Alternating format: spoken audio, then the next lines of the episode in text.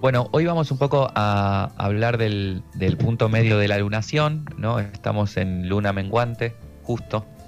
Es una luna que está eh, en el medio de la luna llena que tuvimos en eh, Libra, si no, me, no, en Aries, perdón.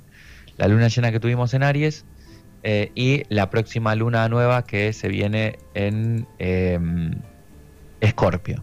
Entonces es la primer, el primer eclipse que tendremos el primer, el, con luna nueva, que es el eclipse parcial de Sol en Escorpio, la próxima semana. Entonces estamos ahí revisando un montón de cosas que tienen que ver sobre todo con vínculos eh, íntimos, ¿no? Escorpio es el signo que nos habla de la intimidad, de los vínculos íntimos, de la oscuridad, de la transformación y del cambio. De hecho, si ponemos atención, la temporada de Escorpio es una temporada muy particular porque tenemos dos fechas que tienen que ver, por ejemplo, con los miedos, como es Halloween, y con los duelos y la muerte, como es el Día de Muertos el primero de noviembre. Entonces, no es casual, ayer en el taller de astrología que di en Valencia hablábamos de eso, ¿no? Si prestamos atención a, qué fechas o a qué celebraciones tenemos en cada temporada, eh, nos habla un poco de la energía de ese signo. Y acá en Europa tenemos que tener en cuenta siempre que la astrología fue eh, una herramienta que se escribió, que se desarrolló en Europa, en la antigua Grecia. Em, tenemos que tener en cuenta de pronto que también estamos en eh, otoño aquí, ¿no? Estamos entrando en el otoño, es una temporada de desprenderse de cosas, de dejar partir otras. Entonces eh, vamos revisando durante esta semanita hasta la luna hasta la luna nueva, hasta el eclipse de sol en Escorpio, eclipse parcial de sol, cuáles son los vínculos que realmente eh, me aportan, me hacen sentir bien, me hacen crecer eh, en, la intimidad, ¿no? Y cuáles son los vínculos que son vínculos tóxicos o vínculos que me hacen daño, ¿no? Es una fecha de, limpieza, decís. Sí, es un, eh, los, eclipses siempre nos traen limpiezas, ¿no? En una área de nuestra vida o en otra. generalmente las personas que entran a nuestra vida en temporada de eclipses son personas que se quedan un tiempo largo y las personas que se van en temporada de eclipse son personas que no vuelven a nuestra vida. Bien. Sea porque, porque alguien fallece, ¿no? O sea porque se va, porque nos separamos, porque cortamos un vínculo, porque dejamos un trabajo, un proyecto, o alguien deja un trabajo, un proyecto en donde yo estoy implicado. Lo mismo la gente que entra.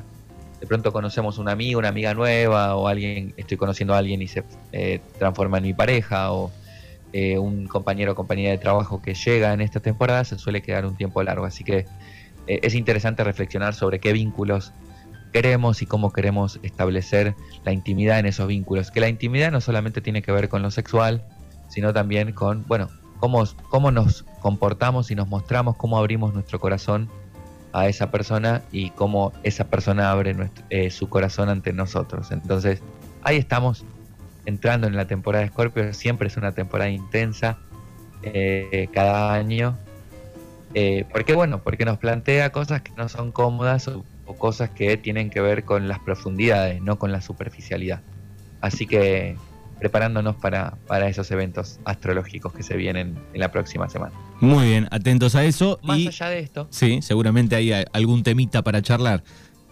Está el tema, claro. A mí me, gusta esta dinámica, Manu. Eh, eh, hablamos un poquito de los eventos astrológicos de la semana para que la gente empiece a entender la movida por eso de pronto hay cosas que, personas que están entrando en algunas crisis eh, asociadas a vínculos o asociadas a resolver temas con otras personas. Eh, y entonces me gustaba hablar de, hoy quería hablar de, eh, tengo un blog donde voy anotando los contenidos y los temas para los programas de los lunes. Muy bien. Y me gustaría hablar de la ansiedad positiva. Ansiedad pero positiva. Sí, tema de hoy, ansiedad positiva. Y algunas personas estarán escuchándome del otro lado y dirán, ¿cómo que la ansiedad es positiva o cómo puedo encontrar eh, una propuesta positiva en la ansiedad? Primero tenemos que entender la ansiedad como una reacción natural de nuestro cerebro y que afecta a nuestro, a nuestro cuerpo físico. ¿no? Eso quiere decir que tenemos que dejar de demonizar la ansiedad y asumirla como algo natural de nuestro cerebro y de nuestro cuerpo. Todo el mundo experimenta ansiedad ante, ciertas circunstancias. Eh, la ansiedad es una respuesta fisiológica, biológica, cerebral, ante los miedos. hace un par de lunes hablamos sobre los miedos y hoy quiero hablar de la ansiedad como respuesta al miedo. ¿no? La ansiedad es como un estado de alerta, de alarma. Se activa eh, el cerebro, el corazón late más fuerte, la respiración va más fuerte, eh, a veces eh, sudoración, se sudan las manos, tal. Porque bueno, porque eso, la ansiedad es una respuesta física, biológica y neurológica ante un miedo que puede ser real o puede ser un miedo percibido, un miedo inventado, algo que está en mi mente y que no es real, no, no es un miedo concreto, no es, no es un miedo a algo concreto. Por ejemplo, el mismo ejemplo de siempre, si me está persiguiendo un oso, un tigre, y mi vida corre peligro, es un miedo real, es un miedo concreto. Ahora, si me imagino que me está persiguiendo un oso o un tigre, pero no hay ningún oso y un tigre real, sin embargo vivo ese miedo o me empiezo a preocupar por si en algún momento me persigue el oso y el tigre, es un miedo que no es concreto, es un miedo imaginario, pero el cerebro reacciona igual. Me late fuerte el corazón, tengo dificultades para dormir, tengo hiperventilación, problemas estomacales, ¿no? Lo que provoca la ansiedad. Entonces, si la ansiedad es una respuesta fisiológica, biológica, automática y normal de nuestro cuerpo, tenemos que entender para qué está y entender también el motivo positivo de esta ansiedad, ¿no? Es como una especie de sentimiento. Digo, no es una emoción porque no se queda solamente en el ámbito de, eh, de lo emocional. Es un sentimiento porque se hace físico, porque tengo una respuesta física. Cuando tengo ansiedad o no como, porque no tengo hambre, se me cierra el estómago, o como en exceso, porque empiezo a llenar ese vacío que me provoca la ansiedad con comida, o fumo en exceso, o tomo alcohol en exceso, o duermo en exceso, o no puedo dormir, ¿no? Al final la ansiedad altera mi estado natural o mi estado de tranquilidad. Pero aparece justamente porque cuando tenemos ansiedad tenemos que tratar de identificar qué es lo que nos está provocando ese miedo. ¿no? Si hay algo a mi alrededor que me está provocando mi ansiedad, ¿es una relación de amistad, de pareja, de familia la que me está provocando esa ansiedad? ¿Es mi situación económica? ¿Es mi trabajo? ¿Es la situación social y cultural la que me está provocando la ansiedad? ¿Es este, mi situación en los estudios la que me está provocando esa ansiedad? ¿Es mi, mi percepción filosófica y religiosa del mundo la que me está provocando esa ansiedad. Entonces, una vez que yo identifico qué es lo que me está provocando ansiedad, para salir de ahí, ¿no? Entender la ansiedad positiva. La ansiedad negativa es la ansiedad que me, que me limita, que me prohíbe, que me deja quieto, que no me, no me permite encontrar una solución a la situación. Y se va alimentando de más cuestiones imaginarias. No se puede salir de la ansiedad desde la mente, o es muy difícil salir eh, de la ansiedad pensando. Y ahí está el error. Y también es bastante difícil salir de la ansiedad solamente hablando. Y ahí nos vamos a encontrar con la vecina, el amigo, el tío, la prima, el compañero, la pareja que está todo el rato hablando del mismo problema, dándole vueltas al mismo problema y, y, no encontrando salidas al mismo problema y eso hace que se incremente el malestar y que se incremente la ansiedad. Compañero compañera, no podemos salir de la ansiedad hablando, no podemos salir de la ansiedad pensando. ¿Mm? ¿Cómo se sale de la ansiedad? Actuando. ¿Y actuando de qué manera? Pues en pos de resolver lo que me provoca ansiedad. La ansiedad es positiva porque nos está empujando a tomar una decisión o a tomar una acción para calmar esa ansiedad. ¿no? Cuando la acción es automática, es decir, cuando la acción no la decido yo, la decide mi inconsciente y terminamos resolviendo la ansiedad de maneras que no están buenas.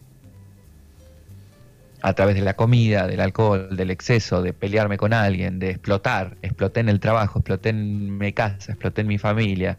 Porque no decido yo qué hacer con la ansiedad, está decidiendo mi, mi aparato mental, ¿no? mi aparato psicológico eh, qué hacer y bueno, y automáticamente exploté y mandé a la mierda a todos y ahora perdí el trabajo o ahora me peleé con toda la familia o ahora me echaron, ¿no? Eh, esa es la ansiedad negativa.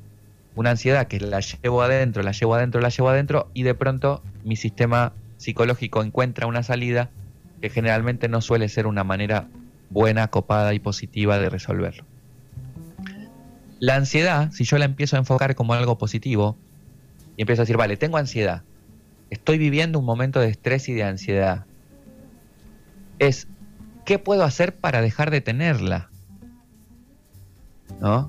Y no solamente qué puedo hacer para dejar de tenerla, es hacerlo también. No quedarme en las múltiples posibilidades de lo que podría estar haciendo para estar mejor, pero no hacer nada. Y también tener la certeza de hasta que no haga nada, la ansiedad no se va a resolver, porque ¿sabes qué pasa? Mucha gente entra en un círculo vicioso con la ansiedad. Tengo ansiedad porque no puedo resolver algo del trabajo, o algo de la familia, o algo de la pareja empiezo a pensar qué podría hacer. Y en cada resultado o en cada propuesta que mi mente crea, me encuentro con el futuro, ¿no? De, de eso que, bueno, si, a ver, si le hablo y le digo esto, el futuro posible es este, más ansiedad. No, porque en realidad va a ser un quilombo, porque se va a enojar, porque no sé cuánto. Empiezo a suponer. Bueno, pero si no se lo digo, lo que va a pasar es esto y empiezo a imaginarme el otro futuro posible o el otro escenario posible de la otra supuesta solución. Y entonces entro en un círculo vicioso de mente en donde cada escenario me provoca más ansiedad porque en realidad la única manera de salir de la ansiedad es hacer algo, hacer algo concreto. Bueno, no sé qué va a pasar si, si se lo digo, pero se lo voy a decir. O no sé qué va a pasar si no se lo digo, pero voy a hacer esto que es lo que yo necesito para sentirme mejor o para que de pronto se solucione este problema. Claro, el, tema es toda la, el tema es toda la previa de eso, ¿no? Porque una vez que pasó, que lo hiciste, que hablaste, que lo charlaste, es como, no importa cuál sea la respuesta, por ahí quedas mal, por ahí quedas bien, pero digo, hay un, hay un alivio después de eso. Y nunca se va a saber la respuesta hasta que no hagas algo. Hasta ese entonces, hasta el momento de la acción, de hablar, de, resolver, de actuar. Todo lo, demás, como diría mi amiga Cecilia, es paja mental. Y ahí es donde está el peligro de la ansiedad, ¿no? Porque nos quedamos en la mente y tal vez estamos dos semanas durmiendo, durmiendo mal o sin dormir, o sin dormir o sin comer o fumando un montón o tomando un montón de, de alcohol o tomando pastillas o lo que sea, porque tenía miedo de hablarle a mi jefe o decirle a mi pareja que algo y fui, se lo dije y, ah, vale, sí, no, listo, no pasa nada, lo resolvemos. Y vos decís, tanto miedo, ¿viste? Tanta paja mental, tanta vuelta. Generalmente es mucho más grave lo que se imagina la cabeza, mm. la mente, que lo que verdaderamente pasa. El 80, el 90% de las situaciones son más complicadas en la mente que en la realidad. Entonces, eh, la ansiedad, si la tomamos como algo positivo, es una necesidad eh, biológica o fisiológica de salir del pensamiento, ¿no? Para actuar en pos de resolver aquello que te está provocando ansiedad. Y, bueno, y, tiene que ver también con el control de las acciones. Yo puedo actuar y decir lo que siento y lo que me pasa, pero lo que va a pasar con eso, con el otro y con el mundo no es algo que yo pueda controlar. Entonces yo tengo que actuar por mí y por mis necesidades y decir lo que siento y lo que pienso. Pero enfocando la ansiedad de manera positiva, eh, por lo menos me permite ir resolviendo. De pronto actúo, ¿no? Los resultados no son lo que espero. Pero esa acción me va a llevar a tener que tomar otra acción, otro camino. Y ese camino me va a llevar a tomar otro camino. Pero voy actuando, voy avanzando, no me quedo preso de esa ansiedad mental que puede durar meses, días, semanas, años. Va juntando ansiedad, digamos, una tras otra. Sí, sí. Eh, y es, es, es, bastante complicado. Bueno, y aquí estoy hablando un poco del proceso de ansiedad eh, que puede sugerirle o surgirle a una persona en cualquier situación de estrés, ¿no? No estoy hablando de, eh, de trastornos de la ansiedad. Claro. No, no estoy hablando de ansiedad patológica. Ojo con eso, porque hay personas que tienen un trastorno de, de ansiedad diagnosticado en donde es más, mucho más complejo resolver la ansiedad, ¿no? Porque no pueden salir de ahí de manera natural o de manera actuando. Hay ya otra cuestión eh, que tiene que ver con la estructura cerebral, que tiene que ver con la historia de vida, que tiene que ver con algo que, bueno, hay que hacer terapia. Estás, digamos, hay como tres niveles, me parece, de ansiedad, ¿no? Una que que es suave, que es linda, la que hablaste vos en el medio y la, otra más complicada. La, suave, la ansiedad suave también es una ansiedad positiva, ¿no? De pronto va a salir el disco el viernes y yo tengo ansiedad porque el disco salga, sí, sí, Pero me, me, o estaba me genera entusiasmo. Sí, o estaba pensando en las ansiedades de cuando uno era más chico, te decían, bueno, el tal día vamos a ir a tal lugar, ¿no? Y te agarraba una ansiedad eh, si, era, si, era que la actividad te gustaba mucho, ¿no? Te, ibas maquinando y esa noche tal vez no dormías. Claro. Y además no podías hacer nada hasta el día que, sucedía el evento, ¿no? Eh, mira, te, regalamos la entrada para el concierto de tal. Y hasta el día del concierto te la tenés que fumar a la ansiedad, ¿no? Porque eh, no sabes, no, o sea, no, no, no, hasta ese día no puedes hacer nada. La ansiedad generalmente se asocia a la incapacidad de resolver, a la incapacidad de responsabilizarte, responsabilizar, que es la habilidad de responder. No, tengo ansiedad cuando no me puedo responsabilizar de lo que me está pasando o cuando no puedo actuar con lo que me está pasando. Entonces me genera una impotencia una incapacidad de resolver, una incapacidad de responder con habilidad, ansiedad, porque no depende de mí, porque creo que no depende de mí. Entonces, una forma interesante de, enfocar la ansiedad positiva es, vale, ¿qué puedo hacer con esto? Y solo, ¿qué puedo hacer? Porque hay un montón de cosas que no puedo hacer. Entonces, bueno, se enojó mi amigo porque no le ayudé con tal cosa. ¿Qué puedo hacer? Y voy a hablar con él. Che, amigo, mira, yo sé que estás enojado, eh, o, esto te cayó mal, ¿qué puedo hacer para compensarlo? Tal. Ahí termina mi acción. Si mi amigo quiere seguir enojado, ya no es un tema mío. Y si mi amigo se lo toma peor, tampoco es un tema mío. Pero yo por lo menos sí voy a hacer todo lo que tengo en mis manos para poder resolver esa situación que me genera ansiedad. Entonces es eh, salirnos de la, de la incapacidad. La ansiedad positiva nos permite salirnos de, la impotencia y nos permite entrar en la acción. Voy a hacer algo para resolverlo, voy a responsabilizarme de lo que me pasa y resolverlo, voy a actuar en lo que me pasa y no me quedo en esta constante, digamos, eh, eh, círculo vicioso de no puedo hacer nada, no puedo hacer nada, no puedo hacer nada. No es salirnos de la víctima. Eso lo habrán escuchado seguramente en un montón de lugares. O sea, yo puedo ser preso o ser víctima de la situación o puedo responsabilizarme y decir, bueno, sí, esta situación es una mierda, pero esto es lo que yo puedo hacer para mejorarlo, o esto es lo que yo puedo hacer para mejorarme. A veces, resolver la ansiedad de decirte de una relación, de un trabajo, de una pareja, de un, de un momento. A veces resolver la ansiedad de decirte, pero bueno, tenemos miedo de irnos, tenemos miedo de, dejar a la pareja porque la amamos, tenemos miedo de dejar eh, a los amigos porque los amamos, pero a veces resolver la ansiedad es decirte, ¿no? Y, bueno, y, toca irse. Y a veces resolver la ansiedad es ser, ser em, poner límites, ¿no? Poner límites claros, ser un poco más frío y duro y distante a la hora de resolver una, una situación. A veces resolver una ansiedad es mandar a la mierda a alguien. ¿no? En el, en el buen sentido y en el mal sentido, porque a veces no, no podemos hacerlo de otra manera, ¿no? Pero a veces toca eso. Entonces, bueno, ¿qué tenemos, ¿qué tenemos en nuestras manos? Porque hay cosas en nuestras manos, hay posibilidades en nuestras manos y qué no. Y bueno, y tratar de salirnos de la ansiedad eh, y, de y del victimismo de la impotencia actuando, haciendo algo. ¿no? Y no entrar en el discurso. Te lo digo porque esta semana ah, eh, tuve unas experiencias en los talleres que di ahí en Valencia, en donde había una persona que estaba atravesando una situación y que todo el rato era justificación, justificación, justificación. Y es como plan de, bueno, pero ¿por qué no te vas de ahí? ¿O por qué no resolves eso? No, bueno, porque. Y ahí otra sarta de justificaciones. Bueno, ya sabes lo que tenés que hacer. Ahora dependerá de vos si querés tardarte dos, diez o veinte años más y vivir esos diez o veinte años más con ansiedad.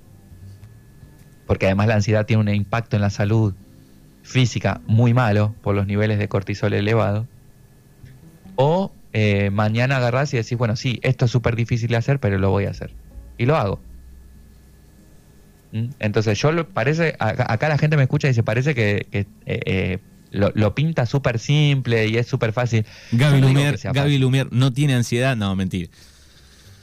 Tengo muchísima, por eso aprendo tanto de la ansiedad, por eso hablo mucho de la ansiedad, porque aprendo a manejarla con el psicólogo, voy al psicólogo todos los lunes, este, aprendo a manejarla a través de toma de decisiones, aprendo a manejarla hablando de situaciones incómodas con personas que amo, de hablando de situaciones incómodas con personas que no conozco. Entonces, eh, me doy cuenta que la ansiedad va bajando cuando actúo, no cuando me quedo en la cama eh, temblando porque hay una situación que está por irse a la mierda. No, bueno, a ver, esta situación se está yendo a la mierda, voy a ver qué puedo hacer. Y, y no, no es fácil, yo no digo que sea fácil, pero sí es simple. Generalmente las acciones que hay que hacer son simples. Irse, cortar una relación, hablar, actuar, hacer algo. Lo que pasa que ahí es donde viene todas las excusas que nos ponemos para no hacer aquello que es simple, aunque sea muy difícil tal vez, pero generalmente es muy simple. Así que bueno, ese es un poco el, tema de hoy, la propuesta, tratar de encarar la ansiedad de manera positiva, haciendo algo para resolverla. Muy bien, bueno, tienen trabajo, cada uno este, verá qué nivel de ansiedad está manejando y, ve si lo puede atacar un poco para sentirse mejor, que es un poco la idea de, esta columna, ¿o no? Sí, los puntitos que vamos a poner para que hagan un ejercicio súper fácil es ¿Qué es, ¿Cuál es la situación que me está generando ansiedad? ¿O con quién? ¿No? Punto número uno, ¿cuál es la situación que me genera ansiedad o con quién? Dos, ¿qué cosas tengo en mis manos para resolver esa situación? Solo las que tengo en mis manos. Tres, voy y lo hago. Y ya después el resultado, bueno, se verá, ¿no? Pero voy y lo hago, voy y lo resuelvo, voy y actúo. Eso es lo que por lo menos puedo eh, proponer. Y, no, y tratar de salirnos de la idea de qué va a pasar si yo le digo qué, o qué va a pasar si yo me voy de, o qué va a pasar, porque eso ahí no tenemos control. Luego vemos, cuando pase, ¿no? Cuando pase lo que pase, o cuando pase lo que tenga que pasar, veo qué decisión tengo que tomar ahí, pero no antes. ¿eh? Así que eso es un poco, y por eso la frase que siempre digo todos los lunes, ¿no? Que la magia más poderosa es hacer lo que sabemos que tenemos que hacer, porque al final siempre sabemos lo que tenemos que hacer. Y es una, una acción simple, pero no digo que esa acción simple sea fácil. Muy bien. Bueno, es Gaby Lumier aquí en Mañanas Urbanas con Astrología y Tarot. Eh, te podemos seguir en las redes para estar informado de todo. Me puede, sí, me pueden seguir en las, en las redes, me buscan como Lumiere Tarot Art en todas las redes. Ahora me pueden encontrar también en TikTok, que es algo que estoy comenzando a utilizar para mostrar mi trabajo de una manera por ahí un poco más distendida y más divertida. Lumiere Tarot TikTok, Instagram, Twitter, Facebook y invitarles a todas las personas que estén interesadas en la astrología, en el tarot y en la psicomagia. Hoy lunes, mañana martes y el miércoles voy a estar dando una clase gratuita eh, de cada uno de los temas. Hoy es la primera clase de astrología, es gratuita. Mañana es la primera clase de psicomagia y, árbol genealógico y el miércoles es la primera clase gratuita de tarot. Así que si se quieren anotar en las clases gratuitas de hoy, mañana y el miércoles, astrología, tarot y psicomagia, búsquenme en las redes, escríbanme un privado o escríbanme en los comentarios. Así pueden participar online por Zoom. Es a las 7 de la tarde España, por ahí no es una tarde, un horario muy cómodo en Argentina, pero de pronto pueden acceder a la clase grabada o meterse un poco en el mundillo de, estudiar un poco la astrología, el tarot y la psicomagia. Así que todos invitados, todas invitadas a la primera clase de astrología, tarot y psicomagia de esta semana. Muy bien, Gaby Lumier aquí en Mañanas Urbanas. Gracias, abrazo enorme y hasta el próximo lunes. Gracias Manu y otra vez la frase, la magia más poderosa es hacer lo que sabemos que tenemos que hacer.